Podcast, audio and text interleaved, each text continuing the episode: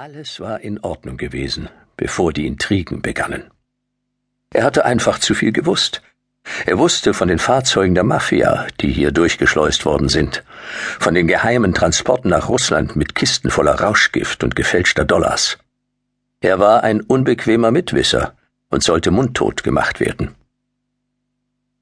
Der Werkstattleiter saß jetzt alleine in seinem Büro Nachdem nach und nach alle Angestellten das Gelände des Autohauses verlassen hatten, schrieb er sicher noch an seinen geheimen Berichten für die Oberbosse, denn er war das Bindeglied zwischen der russischen und italienischen Mafia und dirigierte die hiesige Schaltzentrale der Kartelle. Stundenlang hatte Eberhard Sommerfeld im Gebüsch gelauert, aber jetzt war der große Moment gekommen, und er stürmte den Abhang hinunter. Er war froh, dass er nicht alleine war. Seine Helfer standen ihm zur Seite. Begleitet von den Heerscharen fühlte er sich stark. Die durch die Lüfte schwirrenden Gnome, die pfeilschnellen Vogelwesen mit den spitzen Schnäbeln und die schwarzen Hunde mit scharfen Krallen und gebleckten Zähnen, sie alle waren bei ihm. Besonders freute er sich über die grünlichen Fratzengestalten, die zwar ihre riesigen Streitbeile schleppen mussten, aber trotzdem leichtfüßig, Schulter an Schulter mit ihm den Hügel hinabstürmten. Diesen entscheidenden Kampf würden sie gemeinsam gewinnen. Er würde den elenden Quälern die schrecklichen Demütigungen heimzahlen, die sie ihm zugefügt hatten. Die Rache ist mein, spricht der Herr, stieß er immer wieder im Rhythmus seiner Schritte hervor. In seinem Rucksack transportierte er ein Klebeband, Schnüre, mehrere China-Böller vom letzten Silvester und das ausziehbare Stativ seiner Fotoausrüstung. Zuvor hatte er sich noch einige Tabletten eingeworfen.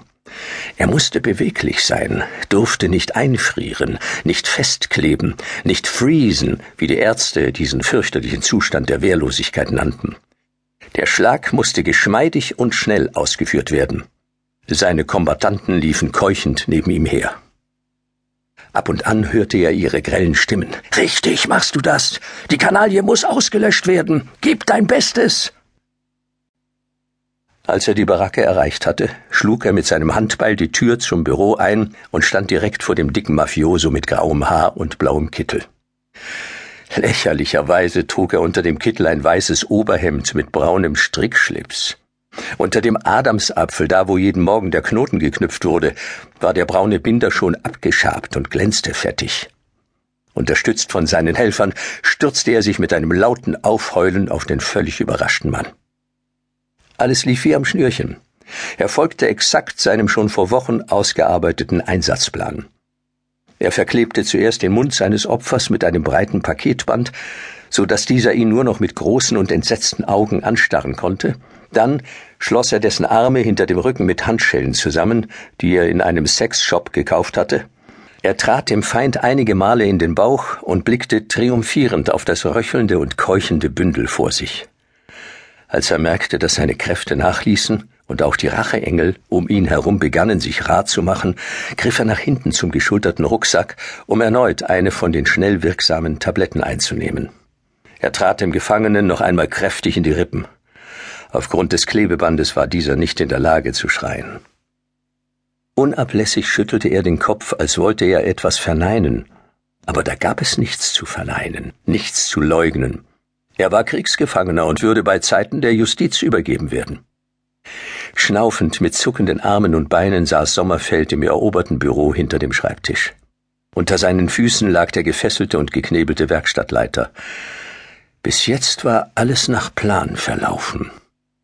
Jetzt war eine sorgfältige Durchsuchung der Aktenschränke und der Tresore notwendig, um die Beweismittel für die mafiösen Umtriebe zu sichern.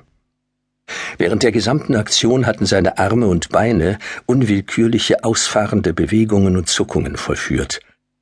Vielleicht hatte er doch etwas zu viel von den Tabletten genommen? Aber lieber so, als festgefroren zu sein, sagte er sich. Er öffnete die Aktenschränke und entnahm ihnen Ordner für Ordner. Er schlug sie auf, musterte ihren Inhalt und warf sie verärgert in den Raum. Verbissen arbeitete er sich durch die einzelnen Ablagen.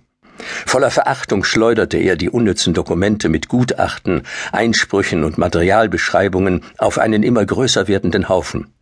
Er konnte nichts Auffälliges finden. Mann waren die geschickt. Kein einziger Hinweis auf Mafiakontakte oder andere Verbrechen.